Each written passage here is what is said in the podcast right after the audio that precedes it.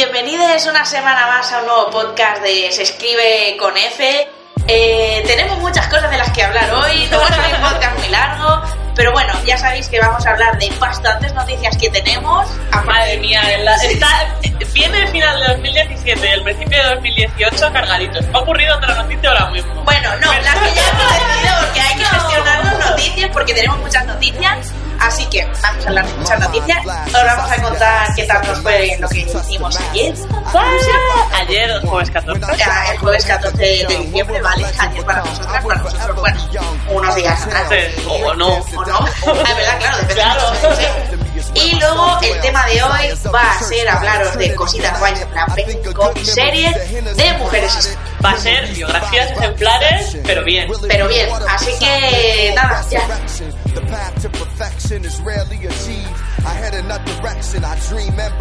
Primeras noticias. Eh, estamos muy hypeadas porque eh, se ha dado un poco toda la vuelta a todo el universo de superhéroes últimamente. Eh, se ha liado pardísima.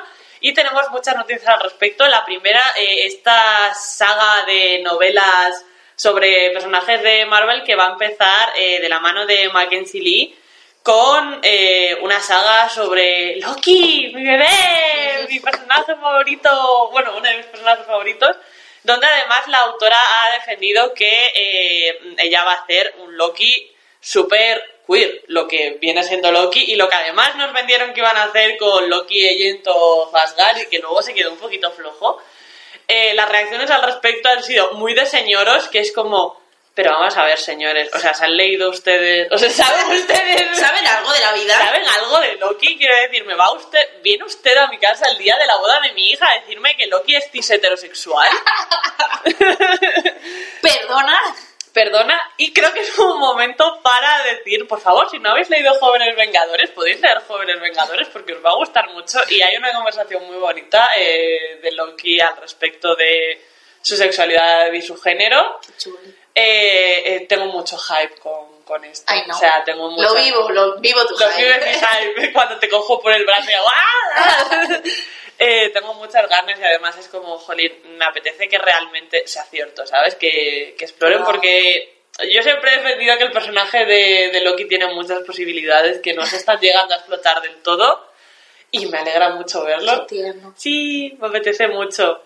Además que otra cosa que dice mucho la gente es que Loki en el universo cinematográfico eh, de Marvel es heterosexual, que es como ¿Sí, seguro? Que yo recuerde ¿Le has no, preguntado? no- ha tenido ninguna relación con nadie canónicamente y volvemos un poco a esto que parece que la heterosexualidad es la norma y es un poco feo. Sí, eh, es decir, eh, Como no ha estado con nadie, pues es hetero. claro, ya está, aceptado. En fin. ¿Está usted seguro? Así que, por favor, leanse ustedes cositas de... ¡Leanse jóvenes vengadores! Ya está. ¡Leanse jóvenes vengadores! Ese es el resumen, la conclusión. Y eh, esperad con mucho hype estas novelas. La otra cosa que ha pasado, que además ha sido mm, como ayer, Ayer, Sí. jueves 14 de Ayer, jueves diciembre, 14 de diciembre, eh, Disney ha ampliado su imperio más todavía. de hecho ya va a comprar el mundo De después. hecho, lo próximo que va a comprar Disney nuestras vidas. se escribe con F. Ojalá, Vamos a sí. las próximas princesas Disney, Sí, nosotras. correcto. Y eh, se ha hecho con 20th Century Fox, de modo que esto nos plantea dos preguntas. Uno, ¿ahora Anastasia es una princesa Disney? Me imagino, por fin la gente dejará... fin. Lo mejor de todo es que yo creía que era una princesa. Ya, pero no lo es. Ah, Es-. Ese error ahora ya va Ahora a ser ya. mucho más fácil. Y dos, volviendo al ámbito de los cómics, por fin X-Men va a volver a tener relación con el universo cinematográfico de Marvel.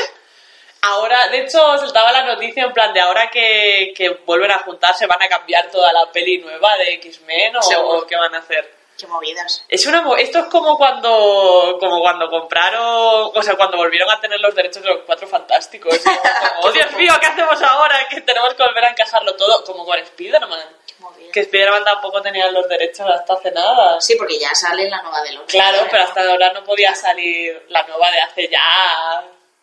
No, no, sé. la que van a hacer ahora. Ahora sí, van pero a ya estrenar. salía el anterior. El Civil War ya salía. Ah, no sí, sabía, sí, sí. es que yo... Ya, yo es que me vi Civil War hace dos días. Es que la han puesto en Netflix. Sí, por eso la vi, porque soy una fake fan y no me la había visto hasta ahora. Bueno, ¿qué vamos a Y... Pero bueno, ha estado bien, la verdad es que me ha divertido bastante. Y bueno, dejamos brevemente Brevemente. a a todo este mundo eh, para hablar de señores mal y señoras mal, que hay alguna también. Generalmente queremos a las señoras, pero en este caso no. No, este caso nos ha parecido Y fatal. hace, pues yo creo que fue la semana pasada, o sea, no este jueves 14 de diciembre, no, lo hemos dicho ya como siete veces, sino la semana anterior, pues salió toda la movida esta. Bueno, ya sabéis que Johnny Depp es un señor que está cancelado de la vida y que lo hemos dicho mil veces, no sabemos por qué. No está eh, cancelado ya de la vida oficialmente. O sea, es como lo más peor. Directamente, es que no, es que ya no sabemos por qué le siguen contratando en cosas, no tal, y por qué sigue teniendo una vida social. Pero ahora que está ya anunciado que va a seguir siendo igual. Claro, porque hubo mucha movida, porque todo el fandom de Harry Potter eh, Pidió. pidió que no, o sea, de hecho se puso como a 8.000 actores que pudiesen hacer Sí. el personaje y que no fuese Johnny Depp, porque es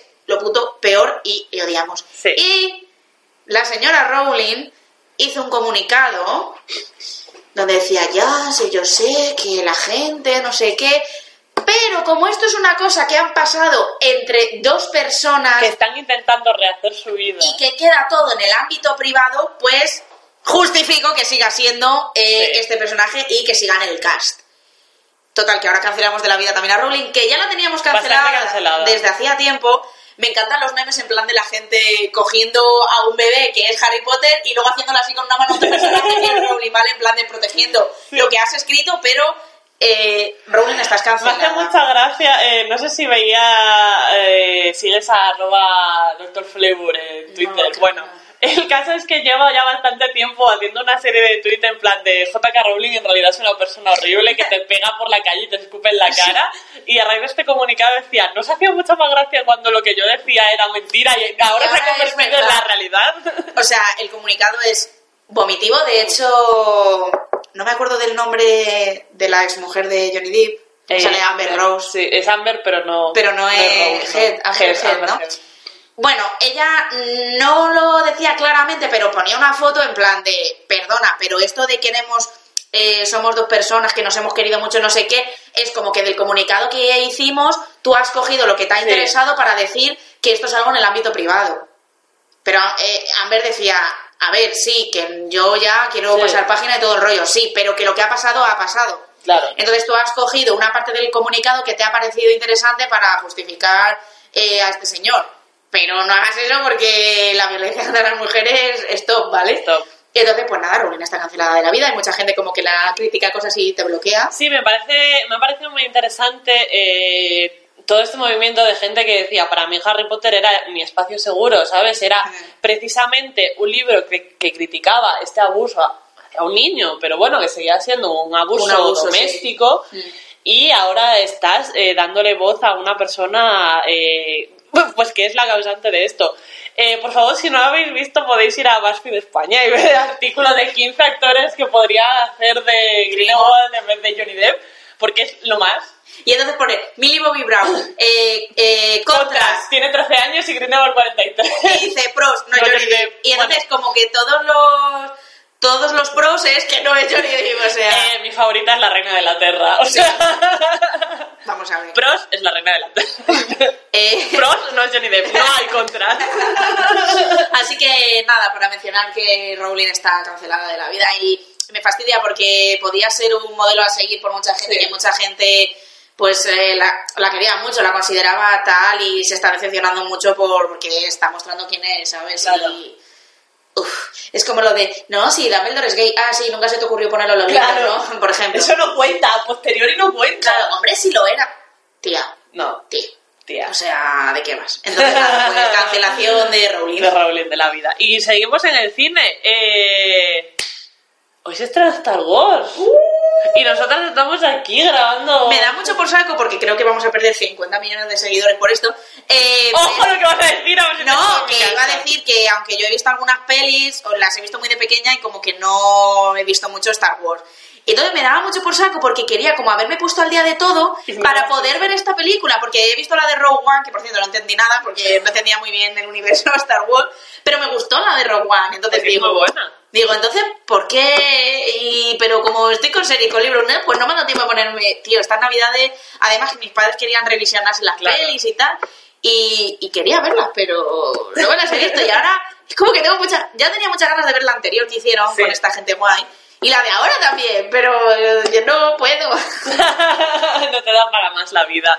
Pero eh, no la hemos visto, evidentemente, porque aún no la ha entrenado.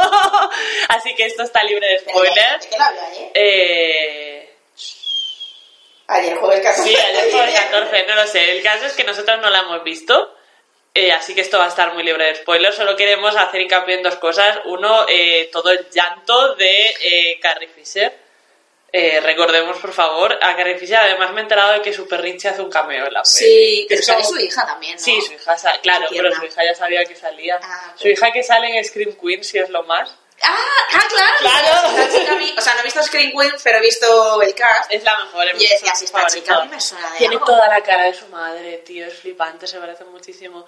Y eh, también ha habido momentos, super- bueno, aparte de, ha habido dos momentos súper tiernos. Uno, eh, John Boyega llevando a toda su familia al preestreno, que además es como, toda tu familia son súper modelos, o sea, son todos súper guapis.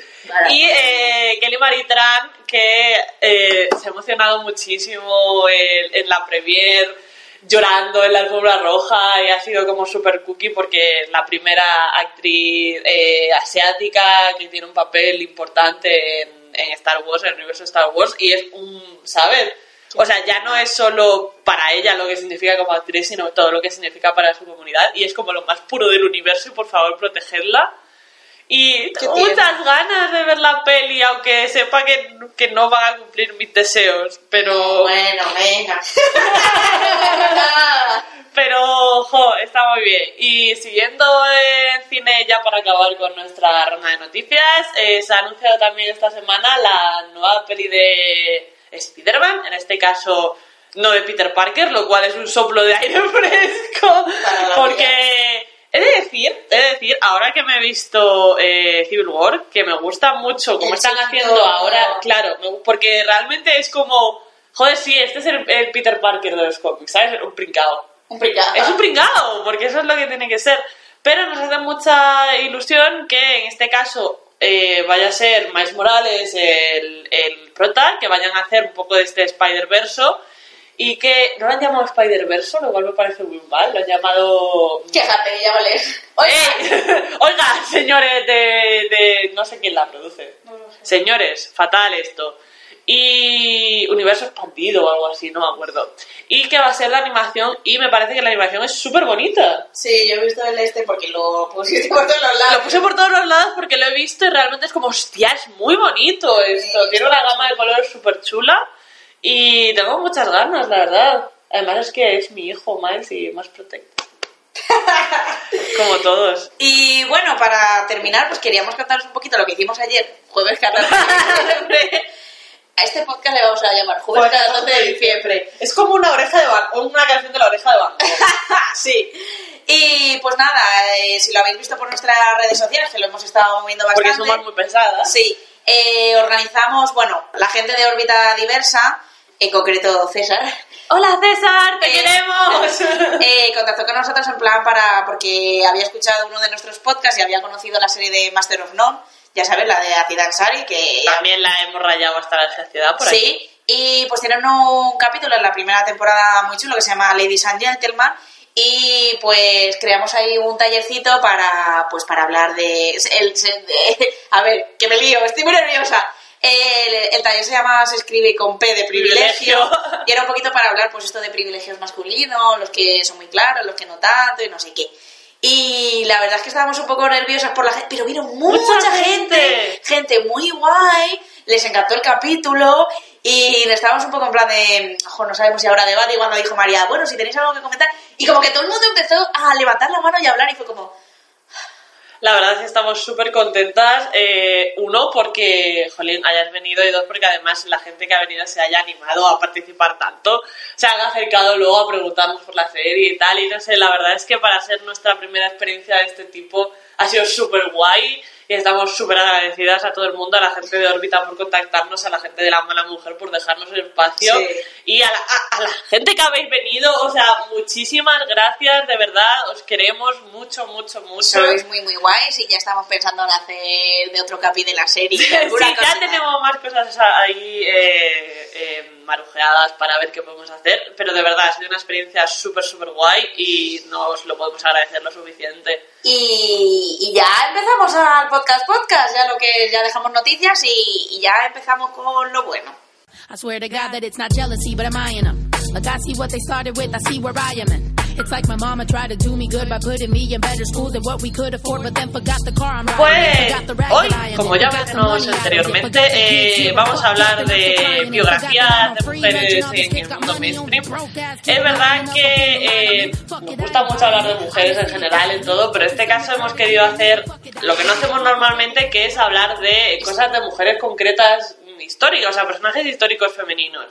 Y hemos querido hacer un poco un variadito, eh, coger cosas que por un motivo o por otro nos han resultado interesantes o creemos que pueden ser guays ahora que vienen las navidades para que las veáis y os pongáis al día y eh, mm, descubrir un poco más sobre estas mujeres que pues fueron muy importantes. Y mi primera aportación, voy a empezar yo, además Sí. me viene muy bien porque eh, No lo hemos hablado en las noticias, pero no bueno. lo hemos hablado en las noticias porque ya lo íbamos a hablar aquí.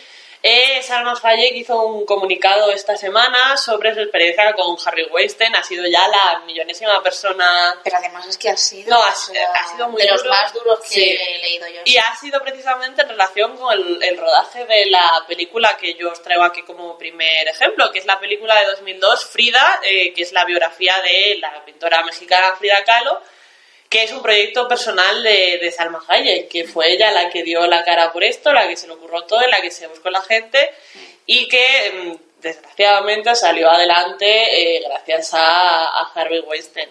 Eh, el comunicado yo os- mm, es duro, mm, todos los trigger warnings, pero yo os lo recomendaría que lo leyeseis porque mm, habla mucho de, de lo que es esta experiencia y además menciona un tema que se ha hablado muy por encima, creo que lo comentó Cara de Levinge también, eh, que es el hecho de... eh, bueno, eh, Fri- en la peli de Frida hay una escena eh, de un encuentro sexual entre dos mujeres Mm. que no estaba guionizada y que ha sido, o sea, fue por capricho de, de Weinstein. de Harvey Weinstein y de cómo esto ha sido... Sí, eh, sexualizar eh, pues la orientación sexual. claro, ha sido como una agresión total Sí, para... contó cara de Sí. Mira, bésate con esta mujer delante de mí, no sé. Pues el hecho de que obligara a, a Salma Hayek a incluir esto, o si no, no se rodaba la película, y lo que supuso para ella, que fue una experiencia realmente traumática, o sea, es muy duro de leer, pero eh, es Nos que parece nos parece necesario. importante visibilizar estas cosas. Dejando a un lado la, la nota de mierda esta, eh, yo le aplaudo muchísimo a, a Salma el haber hecho el, el esfuerzo de, de sacar adelante esta película, porque la verdad eh, yo soy muy fan de Frida Kahlo desde que era muy chiquita. Y me vi la peli con bastante reticencia, en plan de, "Ah, no sé si va a estar bien, no sé si tal. Pero muchas veces cuando se cae en, en- en meter una figura que fue tan controvertida y que lo sigue siendo como Frida Kahlo, siempre caes en dos cosas. Uno, hacerlo más guapa, que sí que es verdad que también lo comenta, el hecho de que Harvey Weinstein se quejó mucho pues de la uniceja, de que no pues, guapa, tío, tal. ¿Para qué quieres hacer la película que no la has hecho, tío? Eh, Que eres lo puto peor. Claro. Eso ya está confirmado. Eh, en caer eso y también en invisi- invisibilizar cosas que fueron muy importantes para la construcción de pues, lo que fue Frida como persona, que era uno de que era, era comunista. Sí. De hecho, me parece muy guay que mencione su- sus relaciones con el Partido Comunista dentro de, de la película. Y otra, pues su bisexualidad. El hecho de que pues también mantuviese eh, relaciones con mujeres, tuviese siempre esta expresión de género un poco ambigua y tal. Eh, la peli es más un biopic que, Sí. que se centra en la obra, pero tiene un detalle muy guay que es que muchas veces combina eh, los cuadros con, Sí. con, la, con la trama. Que eso a mí me parece que es un detalle muy bonito. Y se nota que hay un trabajo de, de investigación muy importante. Eh, cosa, pegas. ¿Qué pegas que le pongo? Es muy diegocéntrica. Es como eh, Frida siempre es la mujer de siempre nos vamos a Estados Unidos por el trabajo de siempre tal, siempre no sé qué. Se centra mucho en, en la figura de Diego Rivera y creo que se deja, o sea, pasa por alto el hecho de que Diego Rivera era una persona que abusaba de, Sí. de Frida, o sea, psicológicamente y físicamente. Que igual romantiza un poco toda este relación. Sí, todo este amor imposible de nos queremos, pero nos Pero hacemos todo mucho muy daño. drama, sí, que es como lo peor, porque luego la gente dice, ah, es que las relaciones son así. Claro. Tienen que ser esta toxicidad y Sí. este drama. Y es como todo este amor romántico que no nos gusta nada, pero la verdad, eh, si no sabéis nada de Frida Kahlo, o sea, solo habéis visto los cuadros, queréis saber un poco más de ella, no os apetece leeros un libro tocho, porque gente de historia del arte a veces es muy pesada. Eh, yo creo que esta Pero peli- bueno, les queremos Sí, también les a queremos, veces. Les queremos. Eh, yo creo que esta peli es un buen sitio para empezar. Si te da un poquito de curiosidad y dices, ah, me gustaría saber más sobre ella, me gustaría saber un poco todo este tema de, de la enfermedad que tiene, de los problemas de la espalda, porque todo eso creo que lo trata muy bien. Me gustaría saber un poco más. Pues, Me gustaría que se muriese Harvey. Me Weinstein. gustaría que muriese Harvey Weinstein. Y la verdad es que está guay, es entretenida, no se hace excesivamente larga, te hace un recorrido por toda su vida, Sí, pero- pero no es como, uff, qué pereza. Entonces, la verdad es que está bien, pasas un buen rato y además la banda sonora es muy chula. O sea, si os gusta Chabela Vargas, que espero que sí, porque... Porque si no fuera... Claro, a quien no le gusta Chabela Vargas, eh, me parece que es que le da tocazos. Y tiene escenas, eso, muy simbólicas que son muy, muy guay. Así que Bueno, está muy guay. Y si luego os gusta, pues ya podéis venir y os recomendamos Otras cositas. Sí, sí, sí. Y bueno, yo empiezo con una serie, una serie relativamente muy joven. De hecho, se, estrenó el 4 de noviembre de 2016 eh, por Netflix, es decir, que de golpe en la primera temporada. y estoy hablando de The Crown, eh, la serie que sigue pues la, la vida, el reinado de Isabel II de, de Reino Unido. Me hace mucha gracia, porque siempre decimos de Inglaterra, pero claro, es del Reino Unido. Da igual. Sí, es la de Inglaterra. bueno, de Isabel II, que Es la de ahora. Bueno, me apetecía traerlo también un poquito porque como nada, hace el 8 de diciembre se estrenó de golpe igual la segunda temporada, de la cual solo me he podido ver el primer capítulo porque no me da la vida para ahora. Bueno, si te sirve de algo, yo solo me he visto el primer capítulo de la primera. Sí, sí, porque un poco a lo que iba de la serie, que bueno, está protagonizada por Claire eh, Floyd, Floyd, es que nunca sé, a ver, Claire Foy, ¿vale? Y Matt Smith. Y Matt Smith, que los Es un caraculo. que los Jubians, ya sabéis que era- que fue el eh, onceavo, ¿no? no. Hombre, sí, Ten fue Sí, claro, es verdad, joder. el onceavo Es que yo doctor. que Ten antes el, el décimo primero. y es. bueno, tiene gente muy guay en general, actores bastante conocidos ingleses. Y pues nada, es una serie que, que trata ese reinado, no solo el reinado, porque también eh, trata un poquito en la primera temporada eh, lo que fue el padre de, de Isabel II y un poco pues cómo muere y cómo ella asciende al poder y tal. Y está bien porque aunque la serie es de su reinado, al llamarse The Crown, casi que más de lo que habla es de la corona como una institución que como la propia personalidad de la, de la reina Isabel, ¿no?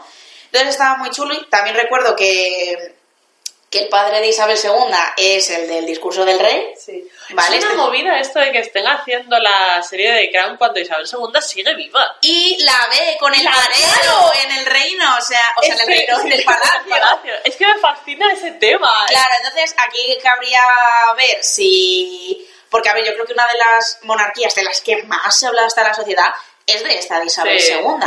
Eh, de todo, de... de- esta temporada va, va a tratar un poco, por lo que he visto en el primer capítulo, de las infidelidades de- del marido. El marido es un metepatas, pero lo ha sido Sí. siempre. Mis padres, claro, mis padres les pasa que esto todo, casi todo lo han vivido. Quiero decir, vamos a ver, la primera temporada y el inicio en los años 40, 50, mis padres no habían nacido. Pero que todo esto de que el marido era un sinvergüenza, que era un metepatas, que era un racista, todo ese rollo siempre se había dicho. De hecho, ahora se lo ha quitado del medio, menos mal, porque. Y es verdad que en ese sentido Matt Smith lo hace muy bien, porque presenta a ese marido muy, ay, la reina, no sé qué, tal, cuando nos casamos, y luego su relación es constantemente el, yo no soy el rey, Ya. porque yo no- y nunca voy a ser el rey, yo siempre voy a estar detrás de ti. Sí. Y eso él como hombre no lo acepta. Porque yo creo que si fuese otro señor, bueno, pero como es una mujer la que está por encima de él, no lo soporta. Y, y eso lo hace muy bien en la serie. Entonces, aunque es verdad que eso, la serie es sobre ella, pues también mucho tema Churchill después de la guerra, ya un Churchill muy mayor, muy muy histriónico, pero que el actor es increíble. De hecho, le dieron el Emmy, creo, a Sí, actor secundario o algo así porque brutal y La serie está muy bien, lo que pasa que, claro, pasan dos cosas.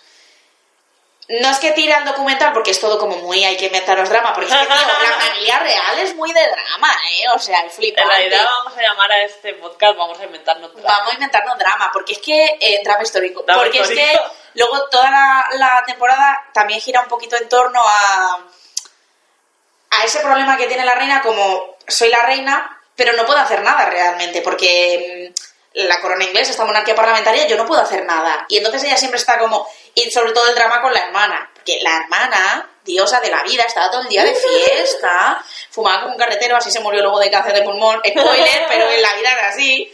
Vamos, no sé si en qué temporada morirá ni nada, porque murió mayor, sí. ¿no?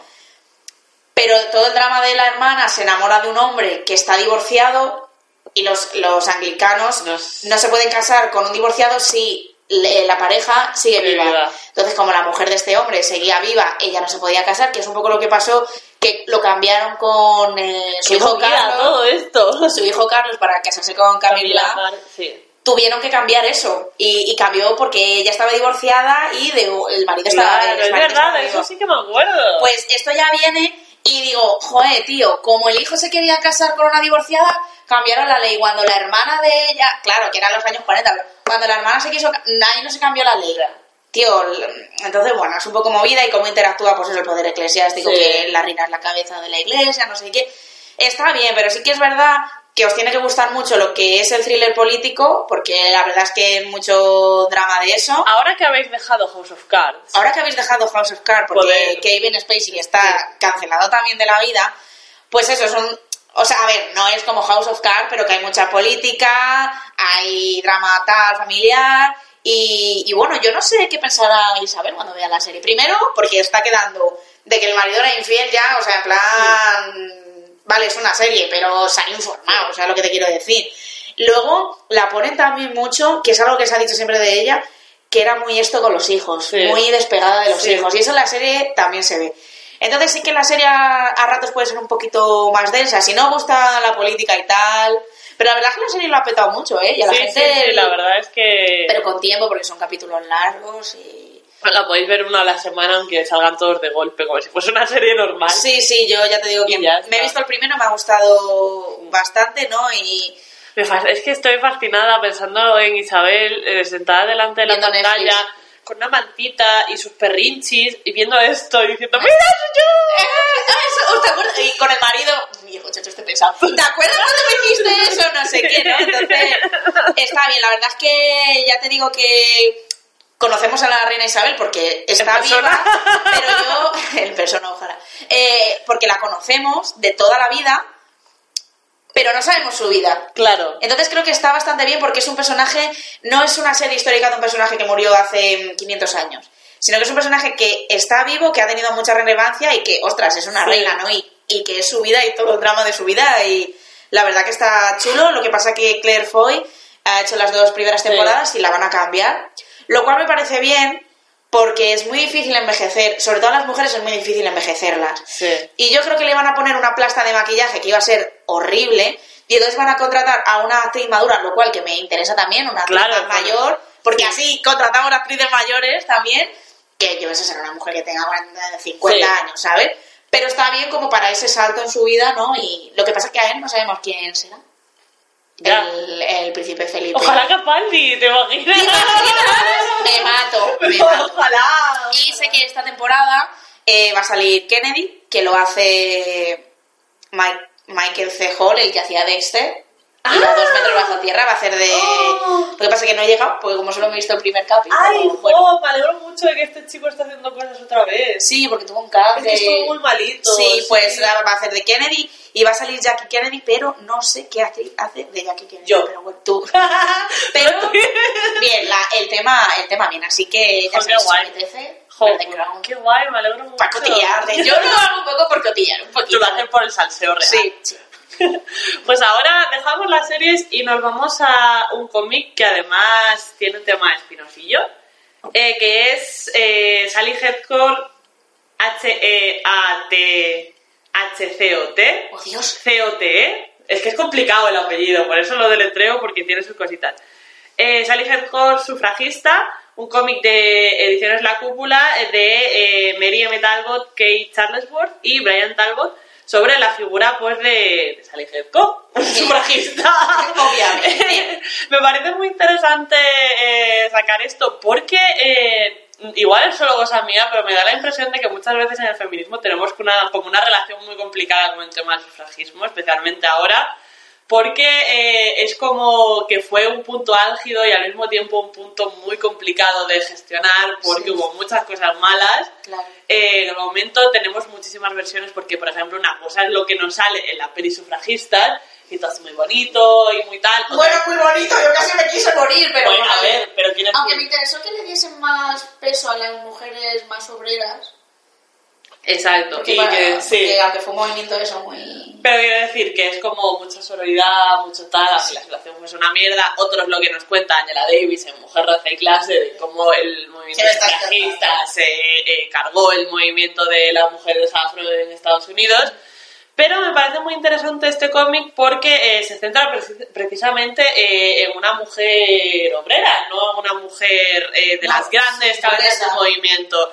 Porque Sally Hedcore fue eh, la criada, o bueno, no sé si criada es la palabra, pero la trabajadora doméstica, entre comillas, de Emmeline Pankhurst, que sí que fue una de las grandes cabezas del movimiento. Entonces lo ve desde ese punto de, mm, vale, yo estoy aquí, pero eh, estoy supeditada a lo que esta mujer, por muy liberal que sea, eh, quiera Por mucho género que compartamos. que compartamos. Eh, el libro me parece súper bonito a nivel estético porque está hecho eh, mm, casi todo en blanco y negro y luego tiene como tres colores que destacan que son el pelirrojo del pelo de, de la prota y el violeta y el verde de los colores de- De- del movimiento. Y me gusta mucho una cosa que hace eh, que hacen que es integrar la propaganda tanto a favor como en contra del sufragismo dentro de las viñetas. Luego te van contando un poco, esto es de tal y esto es de cual, que me parece que está súper, súper trabajado. O sea, el cómic a nivel estético es una pasada. Y además me parece eh, que afronta temas complicados tanto eh, a favor, o sea, tanto de lo bueno como de lo malo, especialmente de lo malo. Te cuenta un poquito pues como la eh, la hija de Emily Pankhurst fue un poquito eh, como la cabecilla, pero porque era joven, guapa y comprometida. Sí. Eh, un poquito todo lo que supuso la, la, la llamada ley del gato y el ratón, que era que cuando una sufragista entraba y llegaban al punto de tener que alimentarlas forzosamente cuando estaban en huelga de hambre, las dejaban salir y luego las volvían a meter en la cárcel. Eh, te habla pues un poquito de, de todo lo que se vivió desde la figura de, de- de una mujer pues de una clase social mucho más baja y de cómo ella que no era culta, que no estaba formada, Veía- vivió todo el cambio en el movimiento. Y de cómo además esto es, es muy triste porque empieza con ella siendo muy mayor en el hospital y estando sola. Y es como, ¿sabes? He, he trabajado y en qué ha quedado mi memoria, quién se va a acordar de mí, ¿no? Un poco esta reivindicación que, que nos gusta hacer mucho siempre de hasta qué punto las mujeres que no son burguesas Sí. tienen un hueco en- Tienen un en la historia, tienen un nombre. Entonces me parece muy bonito reivindicar a, a esta mujer y la verdad es que mm, a mí la lectura me ha gustado mucho. O sea, si queréis así un cómic un poco feminista Para para, llorar. regalar, para llorar, porque la verdad es que es tristico, pues yo os lo recomendaría.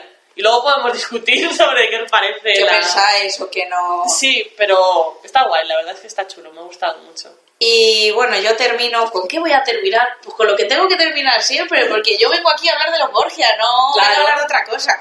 Entonces quería traer, hablar un poquito de la serie de los Borgia, la que estrenó la cadena TV Showtime en 2011, eh, porque luego hubo otra de... ¡Hala, tío! Se acabó en el 2013 y yo he sobrevivido a ¡Madre esto. mía! Bueno, eh, la estrenaron en el 2011. eh, luego hay una versión que la hizo Canal Plus Francia. Sí. De hecho, cuando acabó esa serie es cuando empezaron a hacer lo de Versalles, porque siempre tienen como un drama histórico. Y bueno, yo no me voy a meter en la de Canal Plus Francia porque no me pude ver la tercera temporada porque no la encontraba por ninguna parte, porque la primera temporada aquí en España la ha hecho el canal Cosmopolitan, pero luego la segunda no, pero me la conseguí ver de alguna manera, pero la tercera ya era imposible. Me encontraba el capítulo en francés y los subtítulos en holandés y yo, sí, pues no lo sé, bueno, hecho. aprendiendo y yendo a la academia de idiomas para poder ver los Borgia. Claro, entonces voy a hablar de la, de la digamos, americana, porque luego los actores casi todos Sí. son eh, británicos, la que estaba protagonizada por Jeremy Irons. Y la traigo porque aunque no es una serie biográfica de una mujer, me viene muy bien para hablar de Lucrecia Borgia, porque yo también solo hablo de Lucrecia Borgia y de César Borgia. O sea, Ya, no, hablo- de otra cosa. Entonces, pues eso, la serie se estrena en 2011, duró hasta el 2013, nos la cancelaron muy traicioneramente. Yo me impliqué emocionalmente mucho con esta serie. Históricamente está bastante regulinchi, bastante regulinchi, pero bueno, igual que estaba los Tudor, porque es que fue la que vino después de los Tudor. Ah, ya, o sea que sigue un poco toda esa línea. eh, mm, regulinchi, pero yo me llegué a implicar muy fuerte con esta serie. Eh, casi me da un telele cuando vi el tráiler de la, de la tercera temporada, o sea, mm, casi me muero. Y bueno, tiene tres, tres temporadas y 29 episodios en total. ¿Por qué lo traigo aquí? Pues para hablar de mi querida Lucrecia Borgia. No sé si poneros un poco en situación, bueno, ya sabéis Sin que spoilers. Los Borgia es una familia de origen valenciano, Rodrigo Borgia, el padre, Sí. pues nace en Valencia, bueno, en Valencia, estoy diciendo Valencia ahora comunidad, ¿vale? Sí. No fue en concreto la ciudad de Valencia. Eh, luego va a Roma, no sé qué, para abajo, tal, bueno, que se hace papa.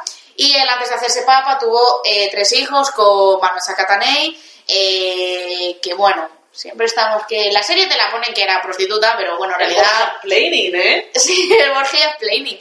Pero bueno, es una señora. Debía ser una señora la caña porque debía gestionar lo que era el dinero y tenía 800.000 casas por Roma para alquilar a la gente y, y tenía una buena situación, ¿vale? O sea, Se alquilaba estudiantes y ponía me, me flipa, me flipa. Entonces, pues tuvo eh, a, a varios hijos con, con Rodrigo, pero claro, eh, Rodrigo se inventó un rollo, le, le- la casó con un señor y dijo que los hijos eran de ese señor. Eh, bueno, un paripesquín muy bueno, pero al final, cuando llegó a ser papa, dijo, tío, soy papa, ya quién me va a decir nada si soy papa. y ya lo reconoció como sus hijos. Entonces Lucrecia es la pequeña de, de estos, bueno, de los más famosos porque a Jofre nadie se acuerda de él. Sí. Pero bueno, es la, mm, de hecho, la única hija que tuvo con, con Vanozza. Y me gusta porque el personaje de Lucrecia, bueno, aparte de que la familia Borgia siempre ha sido muy controvertida, eh, el personaje de Lucrecia siempre, porque siempre la han puesto o de niña tonta que no sabía nada de lo que hacían con ella, o mm, fan fatal que mataba a todos sus maridos. Entonces, siempre juegan con eso. Y en la serie pasan un poco por esa parte, ¿no? Pasan de una Lucrecia muy infantil, muy, muy pequeña, muy, ay, no me casa ni, ay, qué bien, me voy a casar y luego mi marido es un violador, no sé qué, tal y cual, ¿no? Pasan de eso a, a una Lucrecia que tiene un amante, a que tiene un hijo con su amante, que, bueno, eso históricamente es eh, y pasa a, a ser un poco domino, a ver, que no, no sé qué, y luego a, soy yo misma quien coge las riendas de su vida y decido con quién me caso y con quién no me caso. Entonces, es que a mí la actriz, o sea, me parece tan... Sí que me parece que la única pintura que hay de Lucrecia se parece más a la actriz de la serie francesa, pero es que me gusta mucho Holiday Granger. Es que me encanta, la quiero muchísimo y es que me parecía como mi Lucrecia perfecta. Y, a ver, yo la vería porque hay señoras muy guays en esta serie. Quiero no por la decir- historia, o sea... no, a ver, la historia es una mierda, quiero decirte. eh, Es una mierda. O sea, también el, el personaje de Julia Farnesio me gusta mucho. Y mm, de hecho, los que seáis fan de Outlander, no sé si habrá alguno por aquí. No. eh, la, actriz, la actriz que hace de Gillis es la que hacía de Julia Farnesio en Los Borgia. Y creo que hay personajes femeninos que están muy chulis. Y que están muy chulis en el sentido de. mm, A ver, a lo mejor un poco estereotipados también por este tema de. Uh, las señoras manipulan y no sé qué. Pero creo que muchas veces. No sé, que pilotan mazo. Que los tienen a todos los señores comiendo de sus pies, ¿sabes? Entonces, ese tipo de señoras son muy guays. Sí, son lo mejor. Y por eso traía la serie, porque aparte de que soy una friki de los Borgia y, o sea. mm, Estoy por revisionar. Bueno, a ver, No. ya, ya me la he revisionado, no nos engañemos, pero me la re- quiero revisionar otra vez. Nena, tienes muchas cosas No, pendientes. pero es que los Borgia. Sí, me has tocado, no me. Soy un poco borde porque parece que hago así que no quiero que la gente me toque. No. Pero bueno, recomiendo los Borgia porque, a ver, es todo un inventarnos drama y es todo históricamente fatal y eso, pero Creo que hay personajes interesantes que os pueden hacer conocerlos y luego tener interés por buscar sobre ellos, pues esto, Julia, tal, la Manosaco Tanei. Entonces creo que está muy bien además que es un periodo que ya está bastante, bastante estudiado y que hay muchos libros de los Borgia muy malos, Sí. pero luego hay algunos que han intentado decir, bueno, a ver, tal, y, y la historia de los Borgia es apasionante y Lucrecia me gusta mucho y yo sí que opino que fue una señora que hizo lo que quiso y que se gestionó muy bien, pues ahora me caso con este porque es el señor de no sé dónde y sé que para mí tal.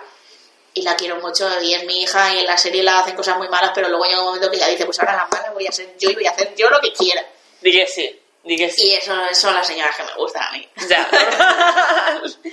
Así que... ha Ya sido está. corto, ¿eh? A ver, Bueno, vale. ha sido corto porque nos hemos pasado la mitad del podcast hablando, yo hablando de Marvel en mi línea y seguro que me he dejado muchas cosas porque Elena no me ha dejado decirlas. Ya, es que ya iban a ser muchas noticias. Ya. Tenía miedo de que nos saliese una hora y media. es que han pasado muchas cosas, es que parece que hay que cumplir un cupo de cosas y las hacen todas ahora en diciembre a última Claro, hora. para no... Claro, para No, que... hostia, hostia, hostia, que no, da tiempo. no lleguemos, no nos entre en el podcast. Claro. nos ha llegado. Eh, no tenemos más que decir, pero siguiendo con la historia, ya sabéis, aunque nos hemos hecho publicidad, no por- vamos, os lo hemos contado por. Twitter, que ya sabéis que estamos haciendo podcasts semanales de la serie Vikings, así un, poquito hablando de lo que es el capítulo y luego algún apunte histórico. Entonces, bueno, si decís, "Mm, pues Tengo otra hora de mi vida que perder. Sí, y aunque no os interesen mucho los apuntes históricos, pues nada, si estamos todo el rato rajando mal de los señores de Vikings, así que también os interesa. Así que nada, estamos ahí y como siempre, cualquier cosa que queráis decirnos, sabéis que podéis contactar por nuestras redes sociales, que nos gusta mucho que nos contéis cositas. Eh, ¿Tenéis algún ejemplo de alguna biografía de alguna mujer que os interese compartir? Eh, libros, pelis, cines, O series? incluso pelis de alguna, o serie lo que sea, de alguna Sí, que sí. dices, oye, a mí esto me, parece una, me pareció feísima. Claro, esta- sí, también. Ejemplos malos también nos valen. Sabéis que podéis contárnoslos y los compartimos. Eh, y otra vez, muchas gracias a todas las personas que habéis venido a vernos. De verdad es que nos ha hecho mucha, mucha, mucha ilusión. Bueno, y a, y a las 111 personas que nos seguís, que hemos... Ya ¡Hemos llegado a las 100! ¡Eh! Antes A las de nuestro 100. primer año. A las 110, o sea, 111 personas si no ha subido, pero 111 personas que nos seguís, os queremos. Os queremos muchito. Así que eh, mm, próximo podcast de Se Escribe con F va a estar patrocinado por Skype. Sí, no sabemos cómo saldrá porque nos separamos geográficamente y... Así que igual hay un poquito de delay con los días, os estaremos avisando por si acaso hay algún problema, esperamos que no, que estemos también dentro de dos domingos de, de vuelta. Y también si tenéis algún tema del que queráis que, que hablemos, de yo qué sé, pues de este tema serio, Sí. decídnoslo, porque muchas, ya estamos llegando a un punto en que no sabemos muchas veces de qué hablar y siempre estamos, joder, no hablamos de este podcast, no sé qué, que ya hemos hablado de no sé qué, es que como no me he visto no sé qué, no podemos hablar de no sé cuánto. La culpa siempre es tuya. Sí, tenemos algún tema, pero no... Si no os arregláis a que el próximo podcast sea yo hablando de Hamilton durante dos horas. Yo no estaré en ese- Te grabarás a ti Yo sola, claro, como es la que tiene el programa de grabar, se grabará ella haciendo de Hamilton. De hecho, rapearé todo Hamilton. De hecho, será el podcast todo rapeado. Así que nada, bueno, nos vemos en dos semanitas, creemos. Creemos. Si no pasa nada, no. Así que nada, adiós. Adiós.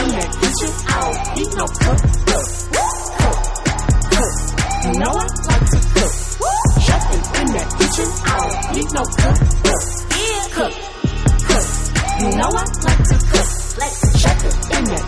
I don't need no cookbook.